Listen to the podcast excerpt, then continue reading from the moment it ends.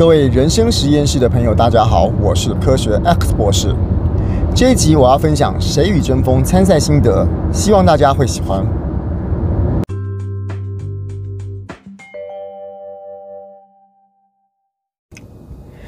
怎么样才能避免上台会紧张？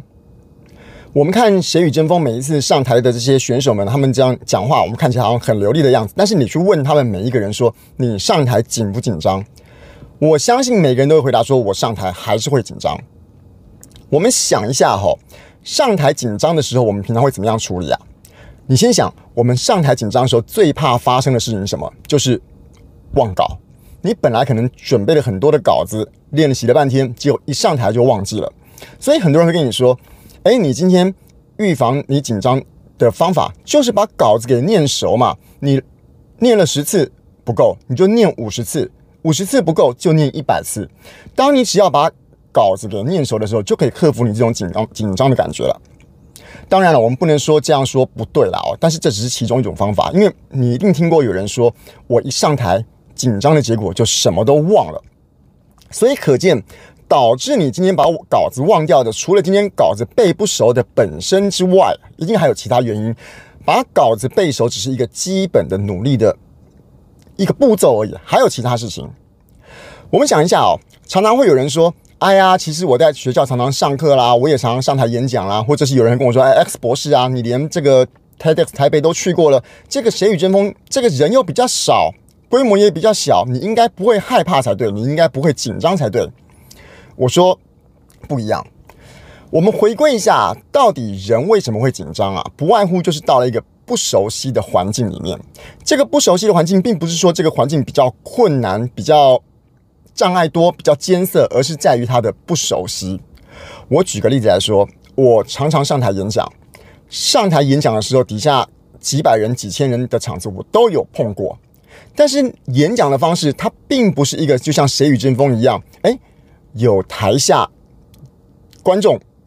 导师、评审，他们用一种。检视你的方式，在看你的表演。我虽然做过很多人演讲，可是那些演讲可能是，诶，本来就喜欢我的人才来的嘛，所以他们不会挑我的麻烦。也就是说，虽然我有做过很多演讲，可是外面的演讲跟《谁与争锋》演讲有一个很大的不同点，就是说，外面的演讲的人是喜欢我才听的，可是《谁与争锋》的观众、评审跟导师可能是，可能是想要挑我的毛病的。这就是我说的会造成我的紧张的点的其中的一个原因。因为我不熟悉让大家挑我的毛病，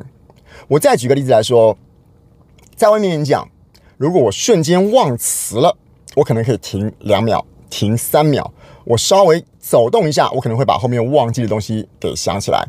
可是谁与争锋不一样嘛？它基本上是一个有限制时间的表演，你必须要在那个限定的时间之内把它给比完。也就是说，我在外面即使有更多更多的。一般演讲的机会让我练习，可是那些一般演讲的机会，通常它的时间都是在九十分钟或者是一百二十分钟。那面对三分钟这种短讲，它的压力以及对我们言辞语句拿捏的精准度非常非常不一样，所以时间上的差异又是造成我另外一个紧张的原因啦。那再换个例子来讲啦，我们我常常在讲的摄影棚冷到不得了。冷到不得了这件事情，是不是又跟我平常碰到的演讲又不太一样？所以我要想要强调的是说，造成我们紧张的原因是在于那个场子你的不熟悉，并不是说我们今天谁与争锋比较伟大，或者是 TEDx 台北比较严比较伟大，或者是大爱人文讲台比较伟大，并不是说那个伟大场子，或者是哪一个场子你经历过之后就不紧张，而是里面在你现在这个比赛，你现在想要去面对的这个挑战里面有太多你不熟悉的变音了。好，那如果现在大家知道我的意思的话，那我们现在要对症下药，我们要怎么样来解决这个部分？我举个例子来说，首先第一个，三分钟，三分钟就是个这个节目里面很大的挑战。所以，如果我们今天虽然做过了很多的演讲，面对过很多很多的群众，那是不是可以在比赛开始前，我就限制自己，我要在三分钟之内讲完一件事情？我要在三分钟这件事情里面把我的想要陈述的内容讲完，这就是我把今天上台里面可能面对的很多紧张状况拆解出其中一个三分钟这个限制。我要在限时之内，利用我有限的言语，把我想要表达的意思给表达完，那就可以把这件事情解决完了。再举个例子，观众不认识你，可能平常跟你朋友讲话、跟你同事讲话、跟你的上司讲话，这些都是你认识的人，可是你可能没办法面对不认识的人，那个不认识的状况会造成你的紧张，所以你可不可以把不认识、不熟悉这个点另外挑出来练习？我说一个真人真事，在。感动这一集录影的时候，我们今天还没有选手村这个华国大饭店可以住啊，所以那一天之前我是住在外面的旅馆。那我在练稿的时候，其实我就是在这个旅馆的大厅练，因为为什么我要面对这个陌生路人，看到觉得哎，我很奇怪，干嘛一个人站在那边自言自语？后来还真的有人跑过来看，说我在干嘛？我就跟他讲说，我明天要参加一个，我那个时候说演讲比赛了哈，我还把我的稿子念给他听一次，应该说是表演一次给他听，所以。我就把上场过程中面对不熟悉的观众这一点，另外再挑出来练习过了一次。所以三分钟这点可以练习，不熟悉这点可以练习。那当然，我可以再举更多更多例子。假设啦，因为《谁与争锋》是有摄影机在看的嘛，那你今天可不可以试着把你的手机放在脚架上，在某一个固定的情况下，你限制自己一定要在镜头中做出一个完美的演出，那这一点你是不是就可以把上台的诸多你无法确定的因素里面再挑出一个？你看，那我刚讲了三个了，三分钟，不认识的人，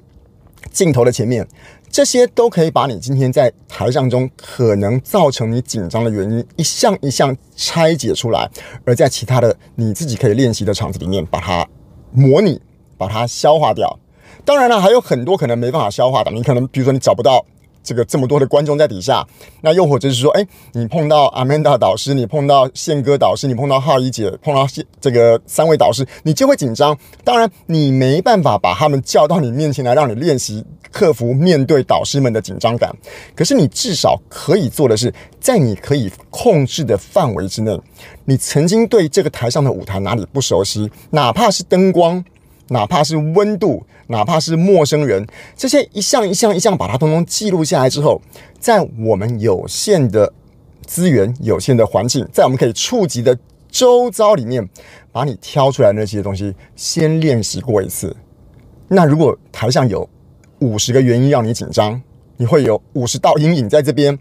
那你把其中的四十道阴影都在家里先练习过。都在其他的场合先模拟过，而你上台之后，就只需要剩下面对的，可能就是导师们的压力，二楼企业导师们的压力，